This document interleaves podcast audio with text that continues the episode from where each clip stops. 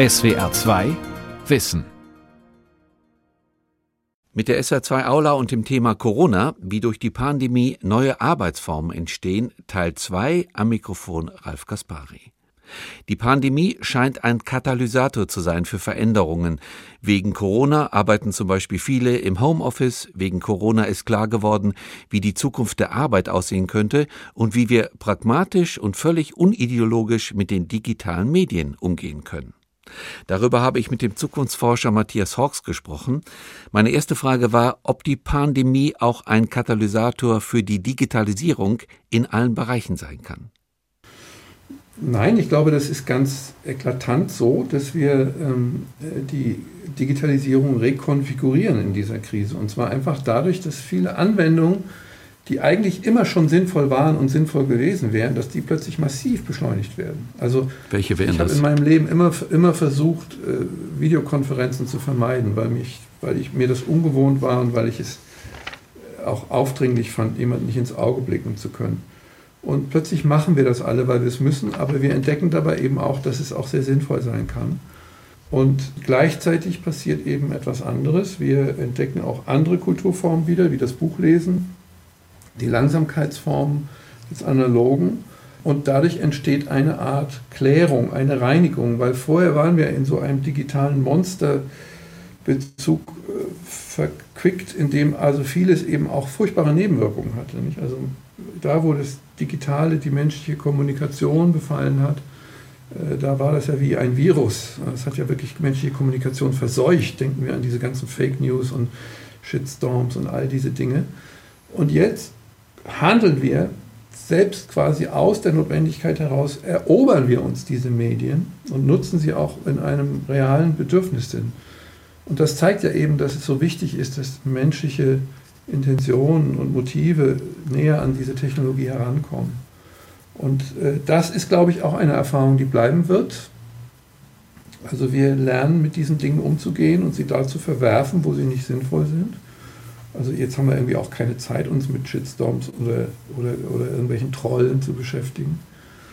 Und dass jeder irgendwas meint in den Kommentarspalten ist auch nicht mehr so wichtig. Also es ist eigentlich eine Aneignung eine humane Aneignung dieser Techniken entstanden und das ist, glaube ich, eine positive Entwirkung. Andererseits muss man wissen, dieses Erlösungsversprechen, das uns der Digitalismus, ich nenne das mal Digitalismus, ich glaube, es gibt tatsächlich eine Ideologie des Digitalismus, ähm, das ist wie eine Religion, also dass sie alles lösen kann, dass, äh, dass wir mit künstlicher Intelligenz die Supermedizin entschaffen oder die, den Verkehr regeln können, dass wir eigentlich gar keine Menschen mehr brauchen in diesem Umfeld. Das hat sich auch überlebt. Also es wurde quasi so die Decke von dieser Scheinwirklichkeit gezogen. Wir sehen eben, Technologie ist nötig, um, die, um, die, um Corona zu besiegen, aber äh, auch alleine hilflos. Was viel wirksamer waren, waren soziale Veränderungen, Verhaltensveränderungen. Ich arbeite mich jetzt langsam zu unserem eigentlichen Thema Zukunft der Arbeit vor. Wir haben im Moment äh, sehr viele Arbeitnehmer, die im Homeoffice zu Hause arbeiten. Manche erkennen daran überhaupt ihre Chance. Sie wollen auch so weitermachen. Andere sagen, ist nichts für mich. Da gibt es auch eine Flexibilisierung, die durch die Krise ausgelöst wurde. Und plötzlich hat dieses Homeoffice ja nicht nur so diesen negativen Beigeschmack, da sitzt jemand zu Hause, isst Joghurt oder macht sich einen Schnitzel und tut so, als würde er arbeiten. Ja, das ist genau die Erfahrung, die es ja gewesen ist, dass man es auch immer so in falsche Kisten gesteckt hat, und, anstatt die Wirklichkeit sich anzuschauen. Es ist ja so, dass alle, viele Firmen haben ja vorher schon auch experimentiert damit. Und es hat sich eben herausgestellt, dass es durchaus sinnvoll ist, wenn sie ein, zwei Tage in der Woche zu Hause arbeiten, aber dass natürlich in dem Moment, wo etwas Kreatives, etwas Verdichtendes, etwas Miteinanderiges. Also man braucht ja, wir leben ja in einer Welt, wo immer mehr Projektarbeit ist. Projektarbeit zu initiieren, das können Sie nur, wenn Sie in einer Gruppe sind, weil da, da brauchen Sie die Differenzierung von Blicken, von Gesten, von all diesen Dingen. Aber ein Projekt dann abzuwickeln, das haben wir ja auch vorher schon gelernt, das kann man auch über elektronische Techniken. Und da einen richtigen Rhythmus zu finden, das ist, glaube ich, wichtig. Und wir erleben natürlich auch, dass, dass die Konzentrationsfähigkeit, das ist, war ja ein, immer auch ein richtiges Bedenken. Wenn Sie zu Hause eine Privatsphäre haben und kleine Kinder, mhm. dann vergessen Sie es. Ich meine, ich mhm. habe das mein ganzes Leben lang gemacht. Als meine Kinder klein waren, habe ich selbst noch Bücher geschrieben, aber eigentlich ist das Blödsinn. Sie müssen einfach dann wieder zu Hause Differenzierungen schaffen. Ja? Aber hier entsteht eben eine ganze Palette neuer Arbeitsformen, flexible Arbeit, die, ähm, äh, die letztendlich darauf hinausführen würden, was die Skandinavier schon lange machen, ja, dass äh, die Kernarbeitszeit zurückgeht auf ungefähr 30 Stunden, dass wir viel mehr Schnittstellen zwischen privatem Leben haben. Ja. Also ich genieße das immer schon und genieße es natürlich jetzt sehr, dass ich am Schreibtisch sitzen kann, Texte schreiben, äh, manchmal anstrengende Telefonkonferenzen und dann gehe ich einfach ein paar Schritte weiter und koche ein, ein Essen für meine Familie. Und äh, erstaunlicherweise meine Söhne, die kochen jetzt auch. Ja, das haben die nie gemacht. Die sind Mitte 20 jetzt. Also das sind Öffnungserfahrungen in beiden Sphären, im privaten wie im beruflichen. Okay, das berufliche und das private, da gibt es immer mehr Berührungspunkte, gerade auch in Bezug auf Homeoffice. Aber bedingt das nicht, Herr Hawks, von Seiten des Arbeitnehmers eine sehr große disziplinarische Anstrengung? Man muss sich zusammennehmen. Nein, man muss sagen, jetzt Nein, das glaube ich, ich eben nicht. Nein, es, äh, äh, es, erfordert die Fähigkeit zur Selbstorganisation. Das ist was anderes. Es ist ja mit dem Disziplinieren ist es immer so eine Sache. Das ist wie wenn Sie mit dem zu viel Essen oder dem Rauchen aufhören würden und dann gegen den Schweinehund kämpfen. Das verlieren Sie immer. Ja? Weil der Schweinehund wird ja, während Sie ihn quasi bearbeiten, immer größer und größer. Und äh, wenn Sie Zigarette, ja, wenn Sie dauernd an die Zigarette denken, dann passiert gar nichts. Nein, das entwickelt sich organisch. Man ist einfach so genervt, dass man irgendwann versucht, die Kinder irgendwo unterzukriegen.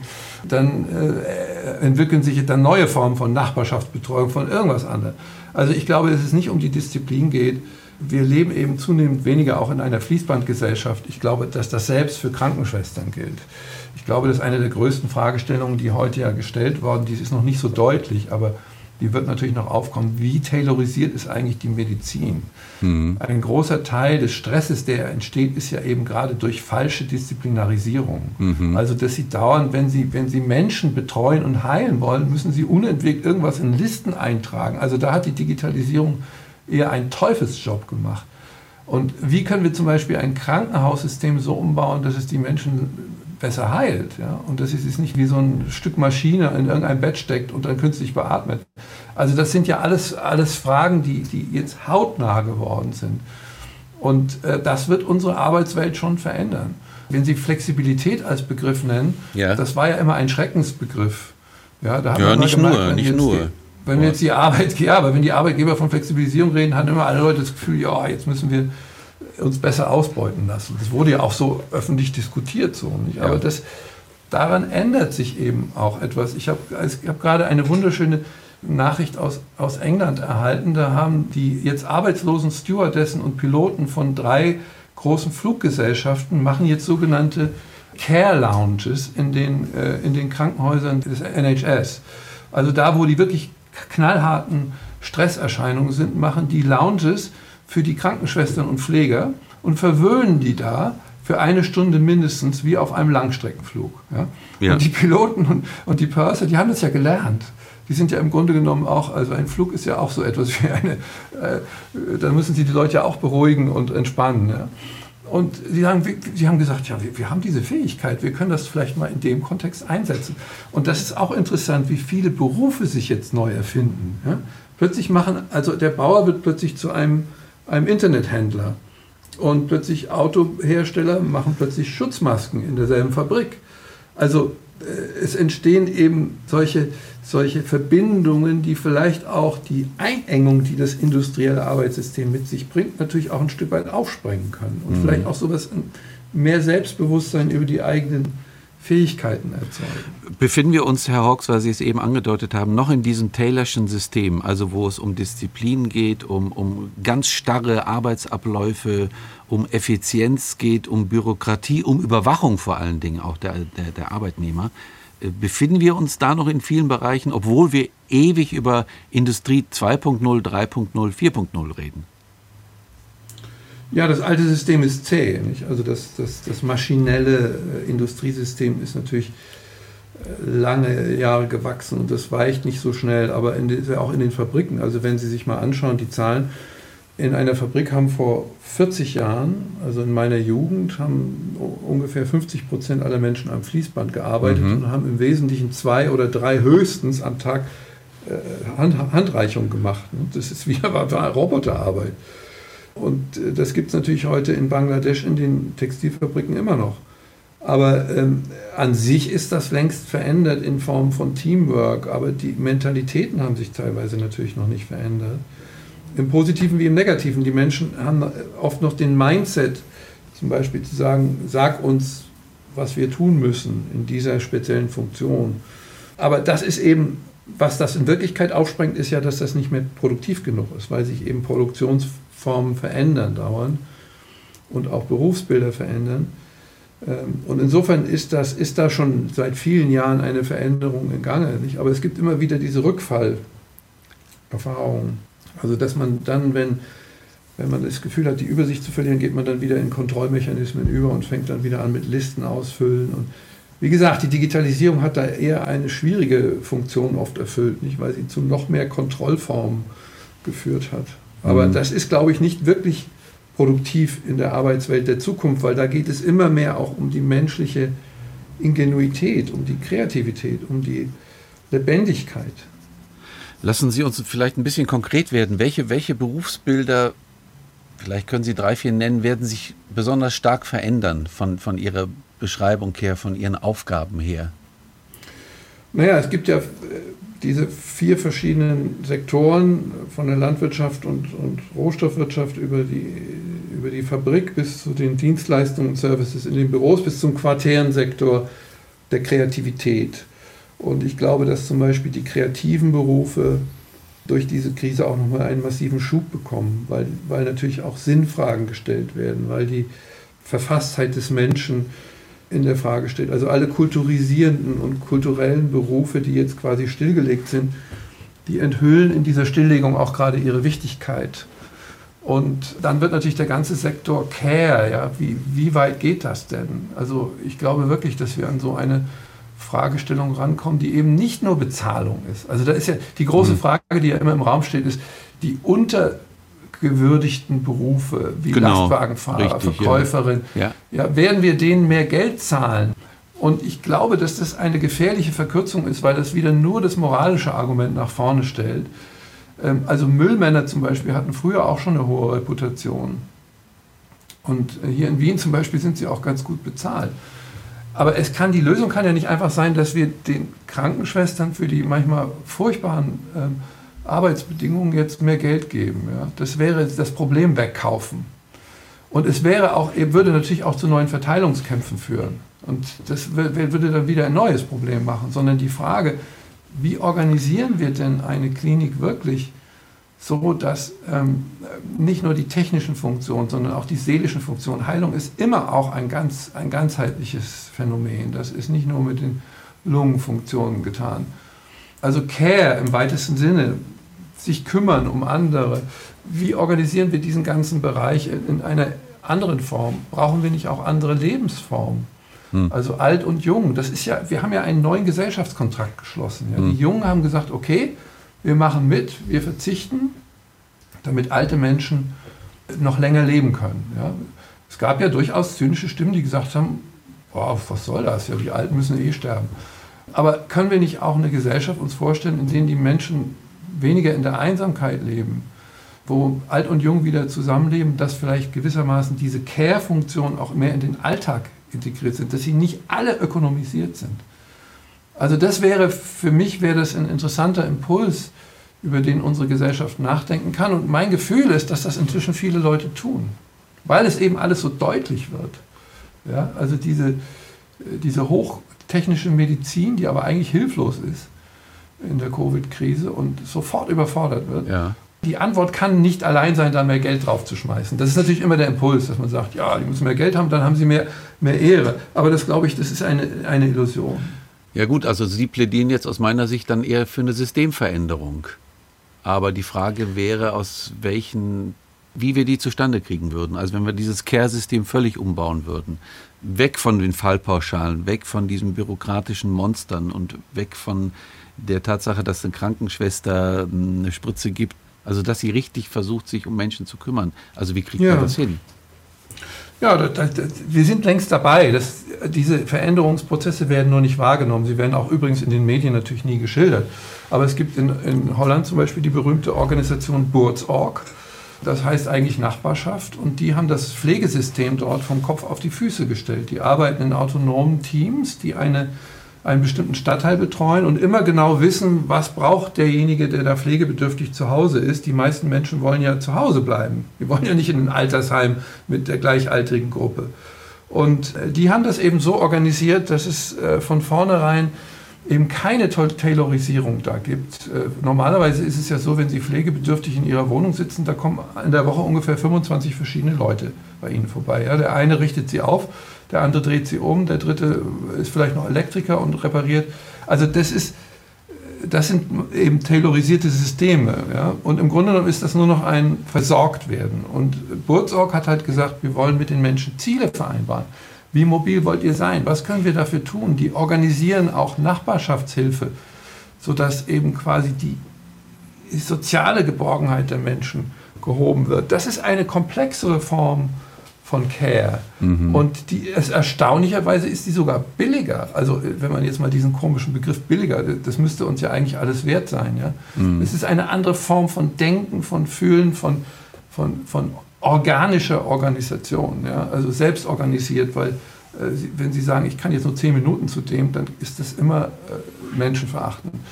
Und deshalb muss man bei diesen Prozessen ganz stark auch auf die Selbstorganisation von Systemen setzen das muss man intelligent beherrschen.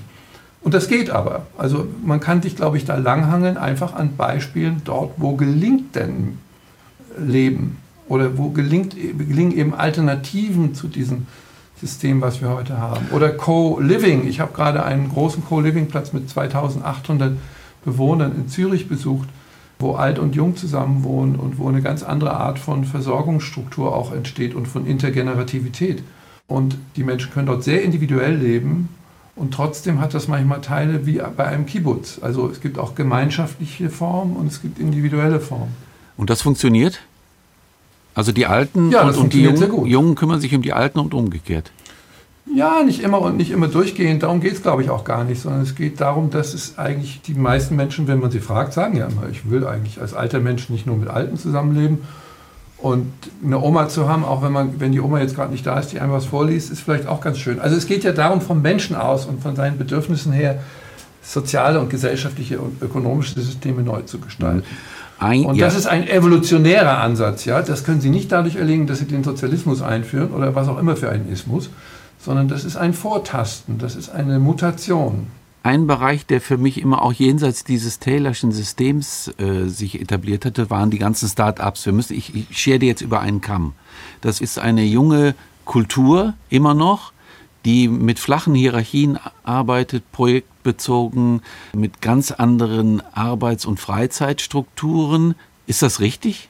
Kann man das Pass naja, Toto das, das so sehen? Das ist, glaube ich, ein bisschen eine, eine Selbstlüge. Also die, die Start-ups haben eben zwei Seiten. Das eine ist nämlich nichts anderes als eine getarnte Ausbeutung. Äh, da werden Sie sich aber wundern, wie schnell plötzlich die Gründer dann zu autoritären Stinkstiefeln werden, wenn plötzlich das große Geld äh, mhm. wirkt. Ja. Und dann ist ja. der, der Fußballflipper war nur ein Instrument, um, um gute Laune herzustellen. Was in dieser Krise auch ganz massiv in die Krise gerät, das sind die, äh, sind diese Riesen-Startups, ja? also die, äh, die sogenannten Einhörner, weil die ja oft auf so einer Idee von Geld verbrennen, um den Markt zu überholen, funktionieren und das werden viele von denen nicht überleben. Ähm, ich glaube dann, wenn man Start-up nochmal anders versteht, sind das natürlich andere Organisationsformen von Ökonomie, die etwas mit Kultur auch zu tun haben, also die Kulturisierung von Ökonomie yeah. und von menschlichen Verhältnissen. Äh, da gibt es eben sehr verschiedene Ausprägungen. Ja? Aber ich glaube, diese äh, hybriden Vorstellungen, also hybrid jetzt im Sinne von größenwahnsinnig, die sich ja auch jetzt über, langsam auch selbst zersägen. Ja. Schauen Sie sich das in Amerika an. Da haben ja auch die vielen Startups, die jetzt in die Börse gegangen sind, nicht immer einen großen Erfolg gehabt und äh, sind dann eher zusammengebrochen an ihren inneren Widersprüchen. Ja, und viele sind auch pleite gegangen, weil sie einfach kein Geld mehr bekommen und weil vorher relativ viel Geld in sie hineingepumpt wurde. Ja, also man ja? kann die eben als, Geld, als Geldspekulationsmaschinen ja, ja, eigentlich äh, definieren mhm. oder man definiert sie als Lösungen realer menschlicher Probleme. Das sind die beiden Möglichkeiten. Und da ist natürlich, haben wir uns auch viel um die Ohren schmieren lassen an, an Digitalpropaganda. Digitalpropaganda, wir reden, wenn wir über äh, die Zukunft der Arbeit reden, reden wir über Robotik, über Vernetzung, über Digitalisierung. Wir reden immer in diesen alten äh, Routinen und sagen immer, viele Arbeitsplätze werden verschwinden durch Roboter, durch Digitalisierung, viele Berufsgruppen werden verschwinden. Wie sehen Sie das? Ja, das ist so, aber das ist überhaupt nichts Neues. Also gehen Sie doch mal einfach nur 20, 30 Jahre zurück, wie viele Millionen Menschen da in der, in der Montanindustrie, in der Stahlindustrie gearbeitet haben. Also das beginnt ja mit dem Beginn der Industrialisierung, haben sich ja die Berufsbilder ständig geändert. Denken Sie an die Weber, damit fängt das ja an. Und da, wo es gelingt, ist natürlich, werden die stupiden Arbeiten durch Maschinen abgelöst, aber das erzeugt natürlich auf der individuellen Ebene erstmal einen Verlust. Also derjenige, der zu Hause mit seiner Familie vorher Teppiche gewoben haben, hat dann kein Einkommen mehr. Also das ist etwas, was, was glaube ich, aber die natürliche Dynamik der Welt auch ist. Gleichzeitig aber, und das wird ja eben immer übersehen, entstehen ja an der anderen Seite immer mehr die komplexen Berufe. Also die Berufsbilder ändern sich. Ein Mechaniker ist heute ein Mechatroniker. Es, auf allen Ebenen findet diese Evolution statt von, von neuen Berufsformen. Es gibt ja tausende von neuen Berufsformen, die, die wir früher gar nicht kannten. Und ähm, das ist gewissermaßen der andere Teil dieser Entwicklung. Wir haben ja heute so viel Erwerbstätigkeit wie noch nie. Und die Menschen arbeiten eben in sehr unterschiedlichen Berufsbildern. Und meine These wäre jetzt, wenn man das ein bisschen in die Zukunft hinein prognostiziert, dann werden wir auch als Individuum jetzt diesen klassischen Begriff von Ausbildung, Karriere und Beruf ja zunehmend verändern. Das ist ja auch heute schon im Gang. Also zum Beispiel ein Zukunftsforscher, ja, so wie ich, ja was ist denn das bitteschön? Ja? Also, was ist denn das für ein Beruf? Ja? Ich muss natürlich gleichzeitig Philosoph, Kommunikator, ich muss mit Technik umgehen können, ich, muss, ich brauche, also es sind Multikombinationsberufe und eben nicht mehr eindeutig festgelegte Tätigkeiten, sodass man im Laufe seines Lebens eben verschiedene Berufe ausübt, die, die aber vielleicht auch etwas miteinander natürlich zu tun haben. Also ich muss jetzt nicht unbedingt Intellektueller und noch Bienenzüchter sein aber ähm, auch das gibt es ja ganz viel schon. Nicht? Menschen, die mehrere Berufe haben, jetzt nicht nur aus Gründen äh, des ökonomischen hm, Zwangs. Das heißt aber ja Ich glaube, ja. diese kulturellen Entwicklungen wahrzunehmen ja. und sie überhaupt, überhaupt wahrzunehmen, das ist ja ein wunderschönes Wort, ja? sie für wahr zu halten und damit auch äh, zu versuchen zu verstehen und zu verändern. Äh, das ist, glaube ich, ganz wichtig. Das heißt aber, was wir früher mal diskutiert haben, ich habe den Begriff nie gemocht, äh, unter diesem Stichwort lebenslanges Lernen, lebenslanges Lernen, äh, nicht nur auf Schulbildung reduzieren, nicht nur auf Uni-Ausbildung reduzieren, sondern immer wieder was anderes versuchen, das wäre schon in ihrem Sinne, auch wenn wir es nicht so nennen müssen. Es ist einfach ein Aufbrechen ja. dieser, dieser biografischen Konventionen. Ja, das ist eben der lebenslanges Lernen ist ein Begriff, der aus dem alten Industriedenken stammt. Nicht? Das ist, lebenslang ja. ist ja eigentlich ein Urteil für Schwerverbrecher. Äh, aber wir sind ja als Menschen, wir sind ja Lernende unser ganzes Leben lang. Jedenfalls, wenn wir nicht uns schon eigentlich innerlich in, in die Kiste gelegt haben, frühzeitig. Es gibt ja viele Leute, die tun das, ja, die, die vergreisen in frühem Alter. Aber wir sind ja, unser Hirn ist ja plastisch. Wir wollen ja was wissen, wir wollen ja was verändern. Wir, eigentlich ertragen wir stupide Routinen überhaupt nicht gut. Und diese Eigenschaft des Menschen wäre eben viel wirksamer in einer solchen postindustriellen Gesellschaft. Und das heißt aber, dass man verschiedene Lernformen hat. Also das meiste, was man lernt, tut man eh in der Praxis ja, und nicht mhm. durch Bücher. Äh, aber es ist natürlich immer sinnvoll, beides zu können. Also ein Modell zu bilden, ein Abstraktum zu verstehen und es dann anzuwenden und wieder zurück. Und äh, das, insofern ist das, glaube ich, das heißt jetzt nicht, dass jeder mit alle zehn Jahre wieder auf die Universität oder in die Schule marschieren muss. Was heißt das denn konkret? Es geht darum, dass. Ja, das, heißt, das heißt konkret, dass ich, dass ich in meinem Beruf, in meinem Berufsleben in einer lebendigen Situation bleibe. Das heißt, dass ich dort eben neue Herausforderungen annehme, dass ich nicht in klassischen linearen, hierarchischen äh, Laufbahnen, das ist ja auch so ein schönes Wort, oder Karrieren denke, die gehen immer schief. Ne? Weil die Karriere, wenn man oben angelangt ist, ist es immer nie so, wie man sich erhofft hat. Und, sondern dass man eine andere Rhythmik in seinem Berufsleben hat, dass man auch mal Auszeiten nimmt. Das ist ja das, was wir jetzt erleben in der Corona-Krise, dass wir plötzlich Zwangsauszeiten haben, aber das Gefühl haben, wow, jetzt lernen wir was.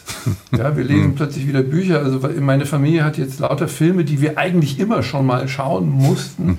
aber auch aus Bildungsgründen. Äh, Chinatown haben wir vorgestern gesehen. Ja, Jack Nicholson. Film.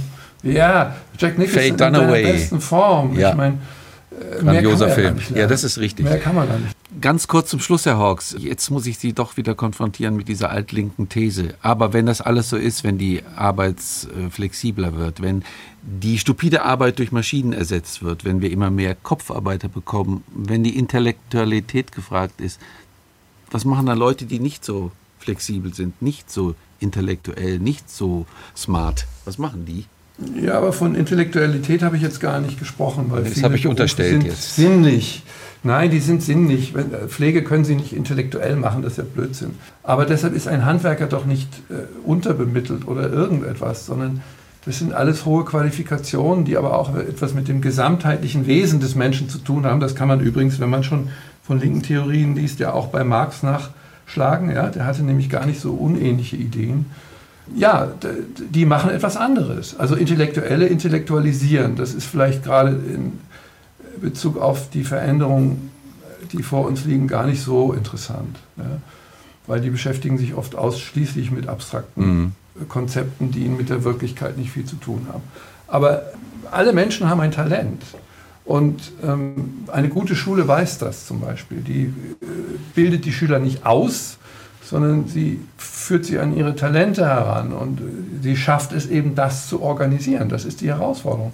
Ein gutes Unternehmen bringt eben die Mitarbeiter zum Leuchten, zum, äh, das ist nicht motivieren von oben, ja, das geht ja dann meistens auch über Geld, sondern es geht eben darum, dass, der, dass diese Arbeit dort einen Sinn hat und dass man das erfahren kann. Das sind im Prinzip die alten humanistischen Utopien, die es immer schon gab. Und meine These ist ja nur, dass in unserer heutigen Arbeitswelt, auch mit unseren technischen Möglichkeiten, wir dem eigentlich näher kommen können. Ja, und da, wo das eigentlich schon passiert, nehmen wir es oft gar nicht wahr oder wir denunzieren es dann ähm, oft auch gerne. Also es ist dann halt doch nur Ausbeutung. Ich glaube, es ist eben keine Schande, Geld verdienen zu wollen. Und das alles jetzt als Kapitalismus äh, unter einen Scheffel zu stellen, halte ich äh, für falsch. Und ich, wenn die Corona-Krise einen Sinn hat, dann ist es ja auch irgendwie so ein bisschen unsere Wahrnehmungsform wieder ein bisschen durchzurütteln und dass wir mit neuen Augen schauen können. Also äh, dieses Staunen, was, dieses sich wundern, was eigentlich schon, schon möglich ist. Das halte ich für produktiver, als es erzwingen oder ähm, mit einem gewalttätigen Systemwechsel herbeiführen zu wollen. Das hat immer nur, ist immer nur schiefgegangen in ja. der Geschichte. Und mir gefällt sehr das Bild von Ihnen, der erleuchtete Mitarbeiter. Herr Hawks, vielen Dank an Sie. Sie haben gesprochen aus dem Homeoffice mit einer sehr schönen Leitung. Danke für das Gespräch. Vielen Dank Ihnen auch. Das war die SWR2 Aula. Sie hörten ein Gespräch mit dem Zukunftsforscher Matthias Hawks über das Thema Corona, wie durch die Pandemie neue Arbeitsformen entstehen. Sie können diese und alle anderen Sendungen wie immer nachhören und nachlesen. Infos dazu finden Sie auf der Homepage www.swr2.de-wissen. Die Welt verstehen. Jeden Tag. SWR2 Wissen. Manuskripte und weiterführende Informationen zu unserem Podcast und den einzelnen Folgen gibt es unter swr2wissen.de.